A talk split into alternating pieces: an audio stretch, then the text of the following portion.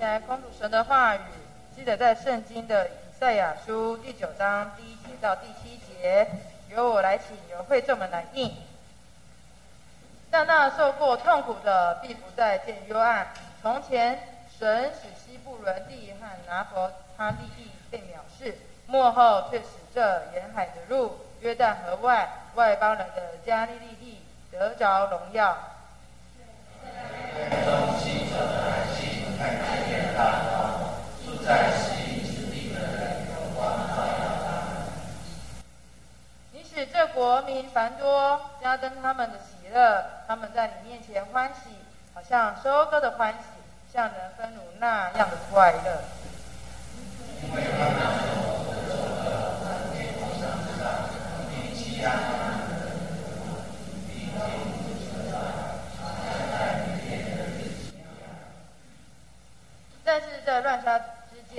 穿戴的盔甲，并那滚在血中的衣服，都必作为可烧的，当作火柴。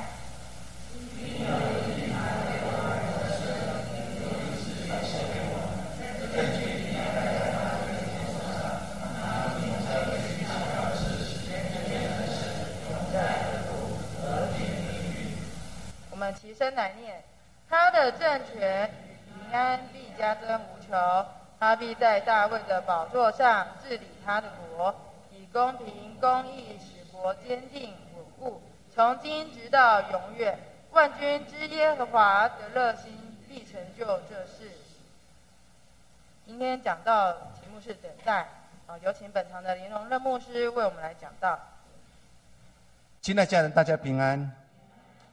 我们要开始进入神的话语之前，我们跟隔壁一起祝说：愿你天天都平安。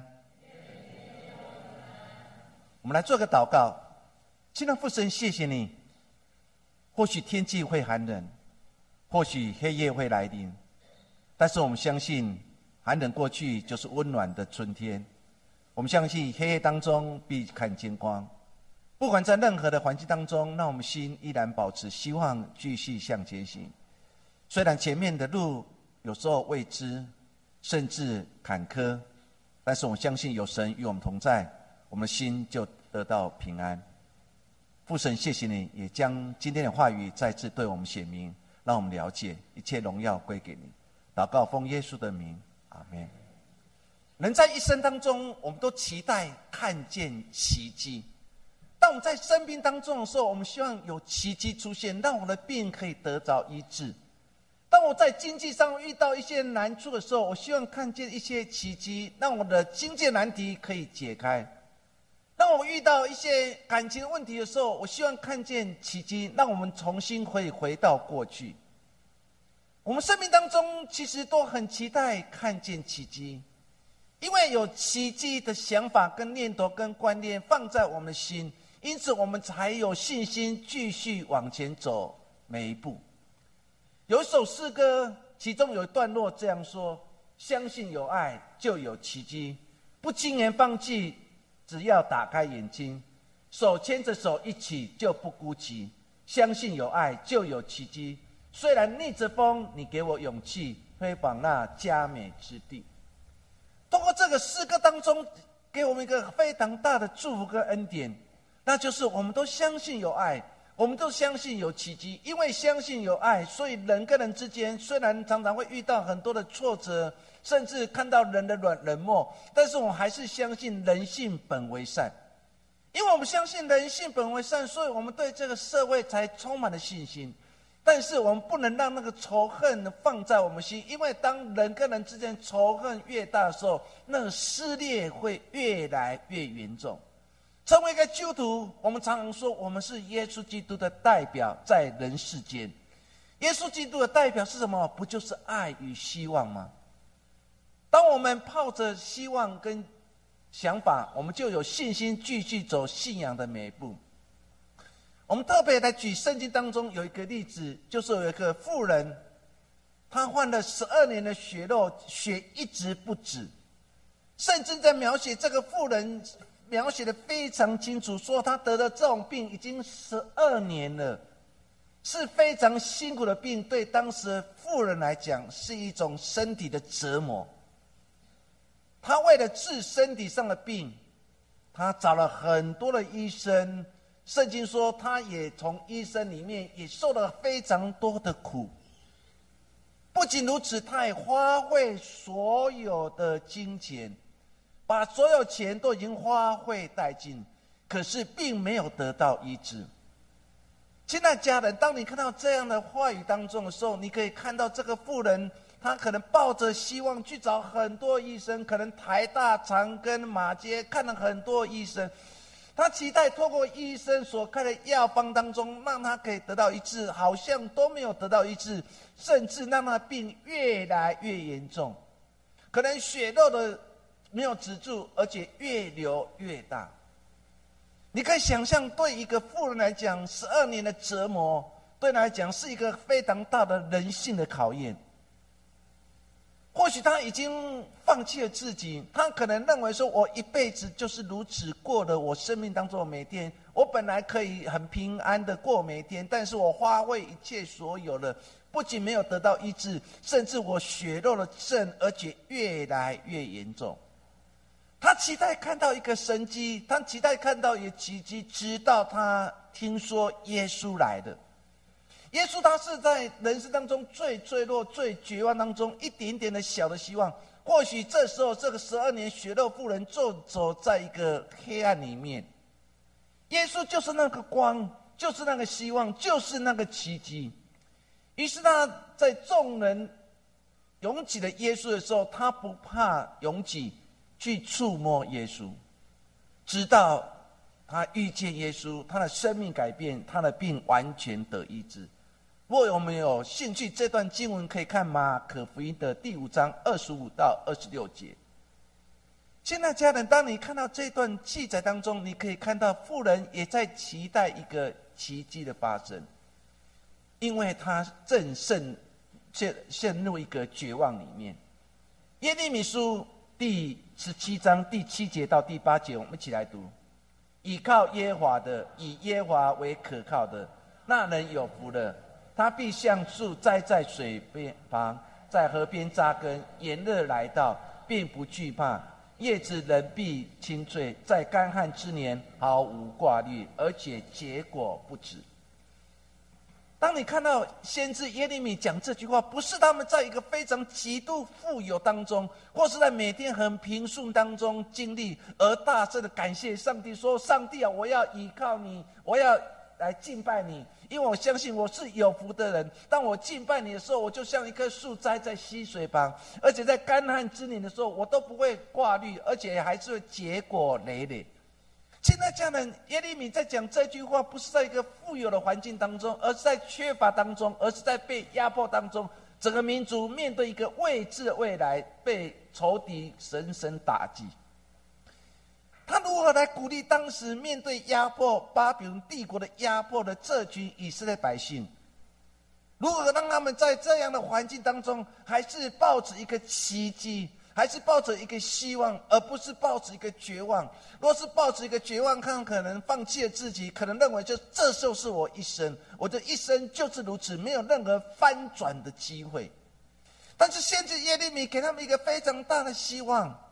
就在这么痛苦的环境当中，这么不顺利的环境当中的时候，再次跟以色列百姓说：要依靠耶和华，因为依靠耶和华，那个人就是真正有福的。他会像树栽在水旁，甚至在河边扎根。虽然炎热天气一到的时候，并不惧怕。为什么？因为绿子叶子还是继续的青翠，而且在干旱之年，他们不会枯干，而且会结实累累。这样鼓励的话，鼓励当时正在一个忧愁环境，甚至对明天抱着消极面对的以色列百姓，是否又看见一线希望？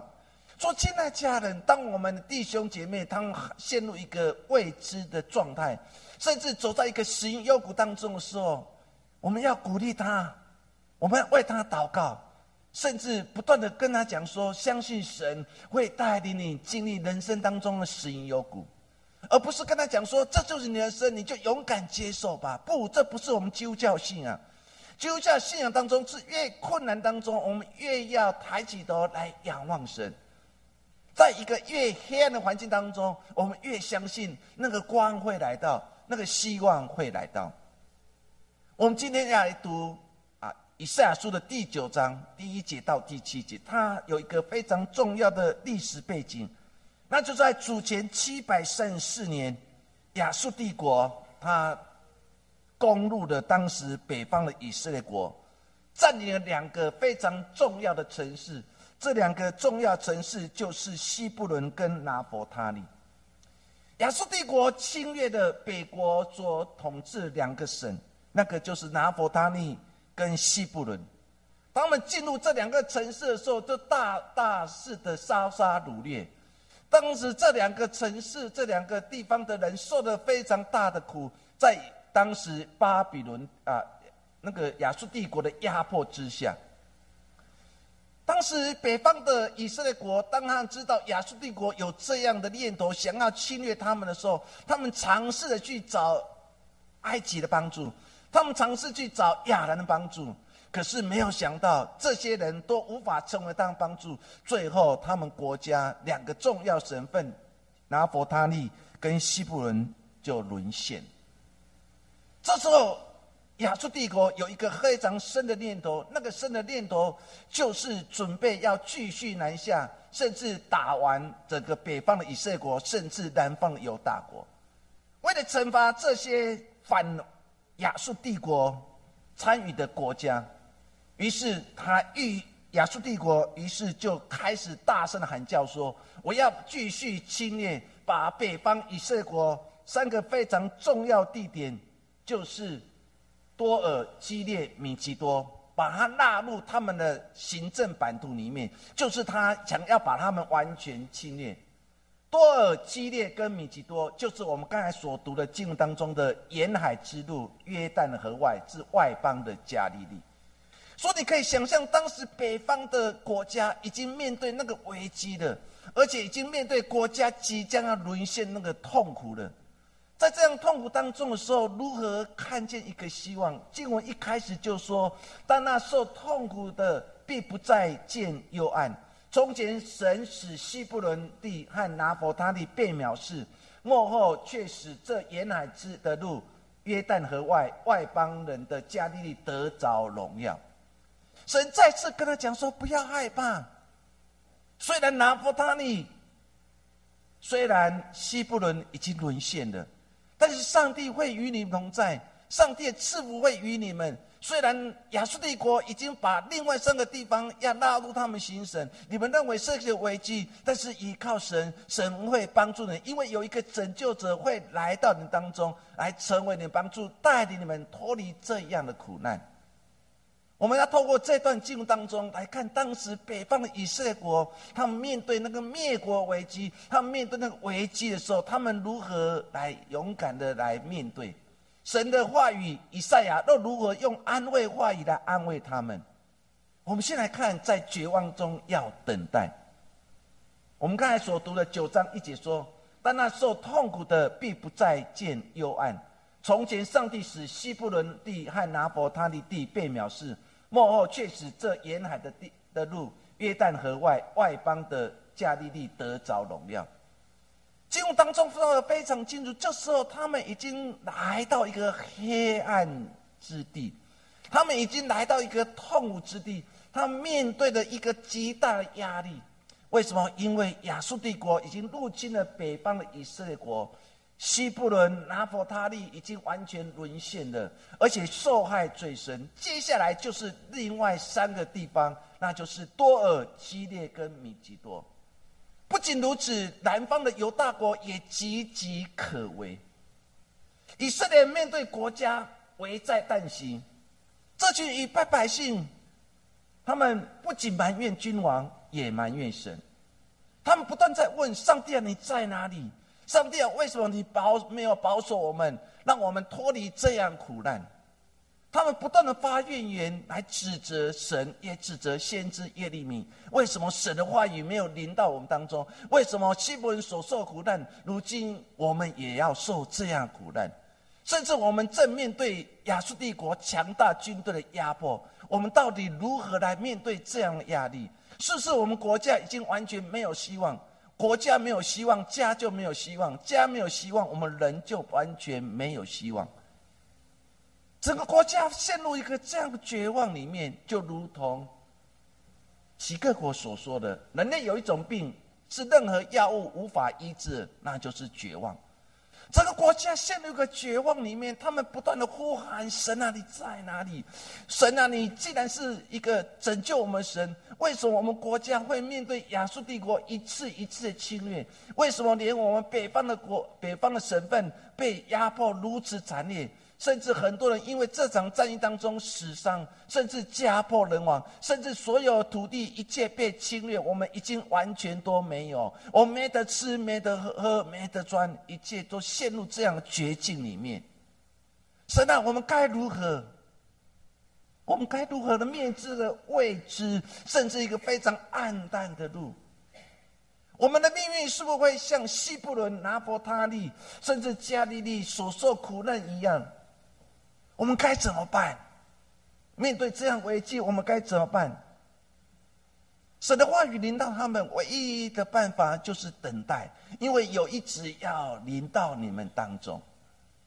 等待成为他们在面对一个困境当中一个最大的希望所在。生命当中有时候最难的部分就是等待，在黑暗当中最难也就是等待。我们要等待那个天会亮，我们会等待那个黑暗会即将过去，我们会等待那个苦难即将会过去。尤其在生命当中，面对等待的时候是最难，甚至对我们来讲是一个很大打击的功课。生命当中就是不断的等待，我们不断在等待当中，我们有时候会信心软弱，我们不断的会呼喊说：“神啊，为什么？为什么等待时间这么长？”但是神会让你得到荣耀，解除你一切的所有的压力。有时候等待当中，就是人性一个非常重要考验。如同北方的以色列国，他们在等待。我们该如何？我们该怎么办？神，你的救恩如何临到我们当中？神没有跟他讲说，民国几年几月几号，你们完全得以释放。神只叫他们在等待，因为黑暗有一天会过去。有一天天会亮，我们每个人都在期待天亮的时刻。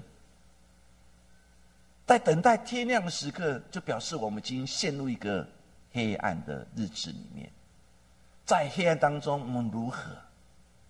九章一节讲完之后，继续九章二节，他继续说：在黑暗中行走的百姓看见了大光，住在石印之地的的人有光照耀他。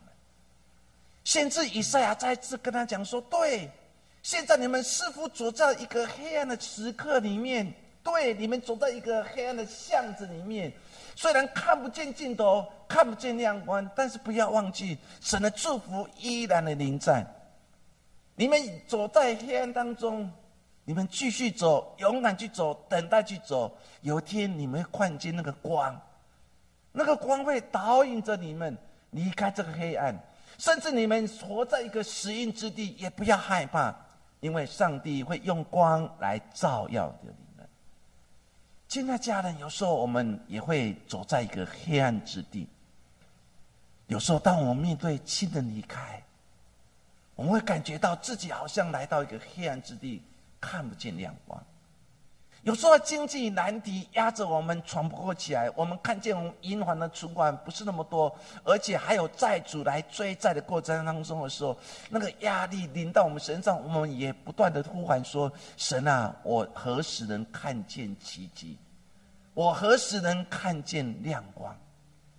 在黑暗的过程当中，唯一能做的，那就是等待，等待那个光的临到。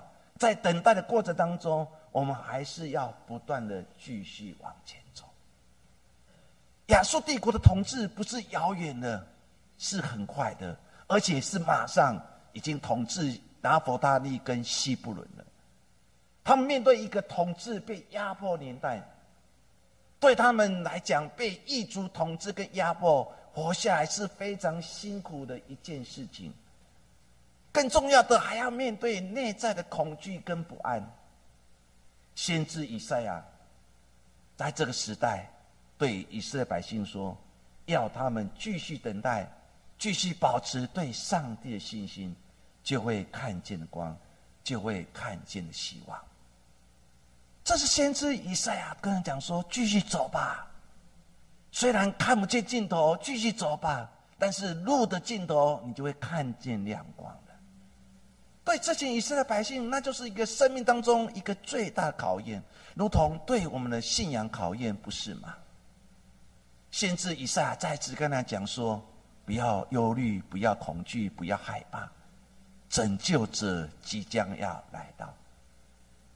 第九章第六节的时候，他这样说：“因有一婴孩为我们而生，有一子赐给我们，政权必担在他的肩头上，他名称为奇妙测试全能的上帝，永在的父，和平的君王。”先知以赛跟他们讲说：“不要害怕，不要恐惧。”当我们期待一个拯救者、一个弥撒来临的时候，不要忘记有一个一个只会为你们而生，他会成为奇妙测试全能的上帝、永在的父、和平的君。为什么先知以撒会讲这句话？让我们回到当时的历史背景，因为当时乌西亚王死了，国家处在一个不稳定的状态。约坦跟亚哈斯王跟西西加王在位的时候，国家也越来越衰弱了。亚述帝国已经兴起了，甚至已经放生要侵略北方的以色列国。百姓面对一个不安的环境，他们仿佛处在一个黑暗当中。先知对他们讲说：“有一婴孩会为你们而生，他是一个拯救者，他是一个弥赛亚。”他会让我们在黑暗当中看见的光，甚至带给我们一个极大安慰跟盼望的所在。当我们读这样的经文当中，很清楚的告诉我们一件事情，那就是拯救者带来祝福跟改变。圣经说的非常清楚，这个拯救者他称为奇妙测试。他原来意思说，上帝就是一个计划者，上帝就是你我真正的需要所在。现在家人有时候人生当中，有时候会面对一个未知的路，甚至我们多的问话在前面。我们常常靠自己的计划想要完成自己人生当中理想，但圣经刚刚讲的非常清楚，对以色列百姓说：你们过去最大的败笔，就是常常为自己规划，但是你没有求神为你们生命当中起一个计划。圣经一开始都讲说，那个拯救者就是一个奇妙测试。他告诉整个以色列百姓，上帝就是整个计划当中的计划者。上帝就是一个计划者，我们每个人就要把我们所有人生计划带到神的面前，求神来应许。尤其新的一年要即将啊开始，二零二三，再过一个月就来到了。我们每个人对新的一年都有很多蓝图。或许有些人蓝图说：“我要去出去玩，我要去国外玩，我要我的学业当中更多进步，我要进入一个新的大学，我要找一个新的工作。”我们人生当中都有自己很多美好的计划，但是我有将这些美好计划带到神的面前吗？我们的神就是计划的执行者。当我们愿意把这些计划带到神面前，把一切交得给神的时候，神就是整个计划的带领者。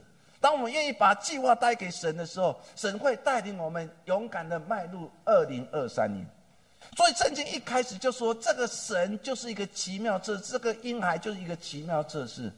他知道，他了解你我真正的需要所在。第二节他讲的是全能上帝。讲的意思是说，在上帝没有任何难成的事。纵使亚述帝国亚已经进入了北方的以色列国，甚至有一天真的北方的以色列国就被亚述帝国给消灭了。但是不要忘记，在神没有难成的事。再强的帝国有一天也会被消灭。所以亚述帝国后来灭了北方以色列国，然后巴比帝国灭了南方的犹大国。但是这两个强权后来又被波斯帝国给消灭。现在家人从历史的故事当中，我们看见一件事情：是上帝在掌权每一件事情。在历史告诉我们，在神没有难成的事。我们是不是愿意把我们生命当中每一件事情都带到上帝面前，求神来带领？圣经说，我们的神就是一个全能的神。在他没有难成的事。第三个，他讲第三个角色，那就是永在的父。他的意思说，只有我们的神配得永远的敬拜跟尊荣。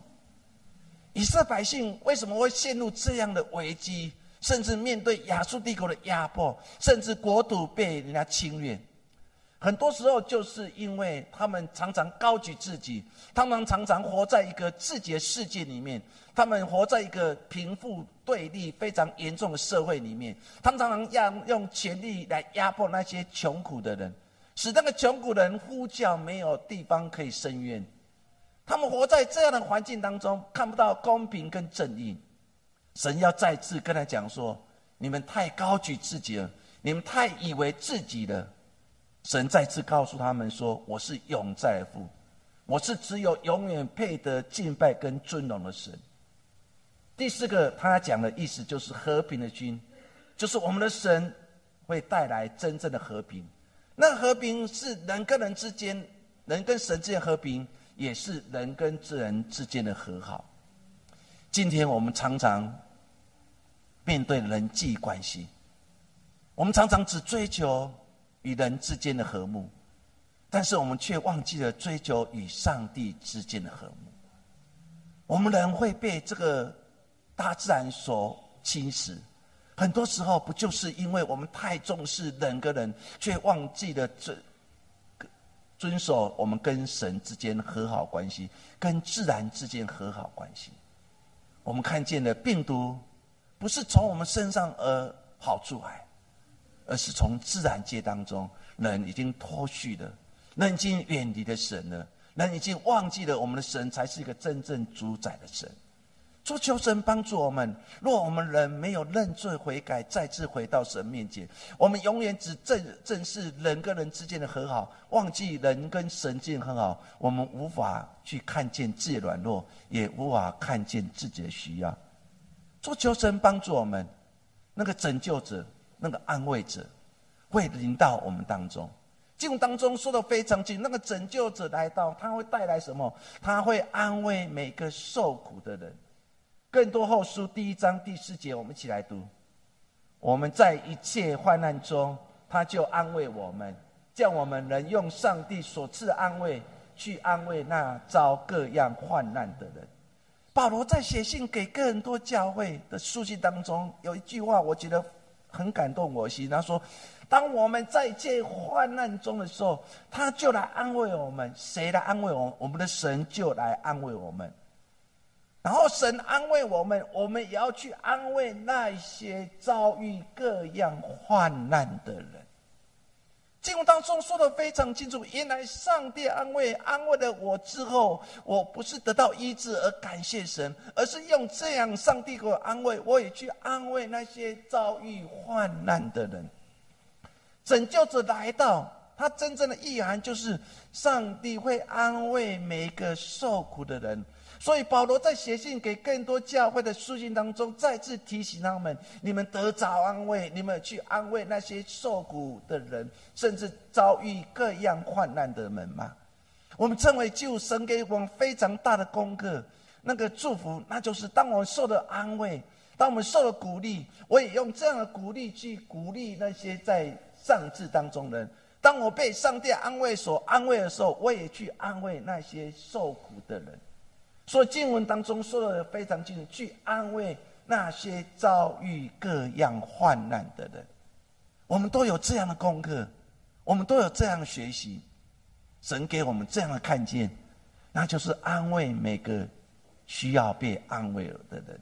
当我们被安慰之后，我们被安慰之后，不是高声的赞美神，而跟各位荣耀给神，而是看见四周围当中。有遭遇患难的人，我依然来到当中为他安慰，让他可以脱离这样的患难。再来，一个拯救者，他会带来什么？带来一个和平。德雷莎修女曾经讲过一句话，说：“平安由一个微笑开始。每次当我们向一个人微笑时，那就是一个爱的行动，是给人给那个人一个礼物，一个美丽的。”动作，当你好好去想这句话，说平安从哪里来？平安是从微笑而开始。我很喜欢回到过去，回到过去是一个美好非常经验，因为我以前住在彰化，小时候家里有一个非常大的院子，可以在院子当中跑来跑去。我们我的大伯、我的二伯跟我们住在三合律里面，早上起来第一句话，大家都会问说：“假爸阿伯，吃饱了没有？”这句话虽然是一句情感的话。却是一个很大祝的话，因为在那个很困苦年当中，吃饱喝足，就是一个很大祝福。所以小时候印象深刻当中，我从大人的口气当中知道那一句话“假爸亚伯”。我去上学之后，第一句话从彰化上来三重市上学一年级的时候，我第一看第一次看到同学第一句问安的话，也是说“假爸亚伯”。他们无法了解这样语言，在乡下的年代当中。但是假爸牙伯对我来讲是一个非常大的祝福，因为以前我都吃韩吉杯，因为都无法吃真正的白米饭，因为家里非常贫穷。说每次吃到白米饭的时候，这脸出就露出了微笑，因为那是一个非常棒的经验，因为吃的白米饭。经过经过那个很辛苦日子的我们。当我们吃到我们想要吃的，我们就觉得心里很满足，然后脸上就露出了微笑。我们过去很喜欢笑，我们过去很喜欢微笑，但是因为社会压力、经济压力、可能家庭压力，我们已经从我们脸上失去了压力，失去了微笑的。我们称为基督徒，当我们彼此紧安、说平安的时候，我们的脸上应该露出那个平安的笑容，可是那个平安的笑容已经不见了。我不知道，当你面对弟兄姐妹，或是看到牧师跟你讲说平安的时候，你看到牧师的脸是微笑的，还是脸臭臭的？其实我们无形当中，我们已经慢慢的失去那个微笑，那个微笑已经从我们生命当中离开了。现在家人，你还要去想德雷莎修女这句话，他说平安这句话是从一个微笑开始，平安是从微笑开始。所以弟兄姐妹，当今天结束之后，你开始。要面对每一天的挑战当中，当你看到弟兄姐妹，当你说平安的时候，请你脸露出微笑，因为他说，当你露出微笑的时候，那就是一个爱的行动，一个爱的礼物，一个美丽的动作，一个拯救者来到人世间，成为人的帮助。拯救者要带来什么？带来平安，让每个被压迫的人，甚至在北方以色列国百姓。看到一个希望，看见一个亮光，将那个平安、那个霞龙赐给那个被压迫的人。说：“亲爱家人，求神赐福于我们。等一下，当我们唱完请安诗之后，我们就要离开教会了。当我们要离开教会，我们好好去看隔壁那一位，请你露出微笑，因为当你说平安的时候，请你脸上露出微笑，因为这是你送给他一个非常重要一个礼物。”甚至一个美丽的动作。第三个，一个拯救者带来什么？带来和睦。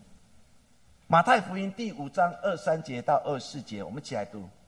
你在祭坛上献礼物的时候，若想起弟兄向你怀怨，就把礼物留在坛前，先去同弟兄和好，然后来献礼物。经文当中说的很清楚，就是当你。要来到祭坛献礼物，用现在语言，就当你要来到教会来敬拜神的时候，当你在踏入教会那一刻，你忽然想起的你的昨天晚上你做的噩梦，你忽然想起过去当中曾经对你很多言语当伤害的人，就当中你要先去与他和好，打一通电话给他，然后你再献礼物给神。这是对我们来讲是一个很大的挑战。我们在座，我们扪心自问，我们都有曾经被伤害过。当我们被伤害时候，我们心里其实很多的不满，很多的不平。我们常常会问说：上帝为何会如此？上帝为什么他对我话，他讲的每句，对我来讲是如此扎的这么深？上帝，我没有得罪他。为什么他总是用那个歧视眼光看着我，用不堪的言语来辱骂我？我们常常也面对这样的难处。生命当中最难的部分，就面对曾经伤害你的人。当那个伤害你站在你面前，跟你同在一间的教会敬拜，跟你同在一间公司上班，甚至跟你同在一间的学校上课的时候，其实你每次看到他，就怨恨加深了一点。但圣经竟然教导我们：当你要上学、你要上课，甚至要去公司上班，你忽然想起这个人，必须跪在神的面前，先祷告，先求神赦免，求神原谅，然后再次与他和好。你今天的日子才会充满了平安跟喜乐。对我来讲，是一个非常大要要学习的功课。圣经再次描写，告诉我们那个拯救者来到，他会带来的和睦，带来的和好。我们的神，我们的耶稣为爱而降生。耶稣为什么来到世上？因为看见人跟人之间的斗争越来越严重，看见人的贪心越来越严重。看见人没有彼此相爱，反而彼此怨恨加深。耶稣会来，我相信耶稣看到整个世界情势，看到弱势的族群被压制，甚至被看到那弱小国家被强权所压制。我们神一定会来，因为他怜悯每个受苦的人，因为他看见整个社会的撕裂，国家撕裂，整个国际社会的撕裂。耶稣再次提醒我们：你要来到上帝面前献礼物的时候，若想起弟兄向你怀怨，就把礼物留在坛前，先去与弟兄和好，然后来献礼物。求神帮助我们，拯救者来到，带来了和平，带来了和睦，带来爱，带来了宽恕，带来了赦免。在圣诞节的时候，常常会唱一首弥赛亚，后面有一段叫做哈利路亚。哈利路亚被称为是天国的国歌。传说当中，当韩德尔在写这一段的时候，他越写这一段，然后越哭得越大声，甚至他大喊的说：“我看到天国，看到了耶稣。”当我去看韩德尔所写的这首诗的背景之后，看到这一段记载，我的心很感动，因为这首诗歌不断的说“哈利路亚，哈利路亚，哈利路亚，哈利路亚，哈利路亚”。整首诗歌当中，可以感受到韩德尔他对神的渴慕，他对神说：“我看到了天国，也看到耶稣。”亲爱家人，拯救者来到，他让我们看到什么？看到爱，看到和平。看到亮光。经文当中说：“走在黑暗当中的，必看见光。”我们都看见了光，我们都来到神的面前。但是更重要的，这句话送给每位弟兄姐妹：看见光，然后成为被看见的光。我们今天看见的光，我们有成为被看见的光吗？就是帮助我们，这是个非常大需要学习功课，也是主耶稣基督对你我的提醒。我们不是只有看见耶稣这个亮光，而是我也学习像耶稣，让人看见我生命的光。到底人从我身上看见什么？如同敬拜当中恩杰所说的，能有从我身上看见耶稣吗？能我从我身上看见耶稣就是那光吗？亲爱家人，若我们今天要期待弥赛亚来临，你期待耶稣来临的时候，他看见什么状况？看见一片的美好，看见一片的爱，还是看见一片的厮杀掳掠呢？若弥赛亚来临，那个拯救者来到。他要看见什么？虽然我们如今还未看见弥赛亚来临，我们继续在等待。或许我们会觉得这时代好像是一个黑暗的时代，但是一个黑暗的时代也是最光明的时代。愿神帮助我们，用呼求声音来到神面前，继续等待那个光的降临。我们来做个祷告。父神，谢谢你，我们看见了光，看见了希望，也看见了奇迹。但求神帮助我们，也让我们成为被看见的光。能我能从我身上看见耶稣，能我能从我身上看见赐福。耶稣，谢谢你，愿你所赐的平安就与我们同在。我们将祷告奉耶稣的名，阿门。好，我们起立来。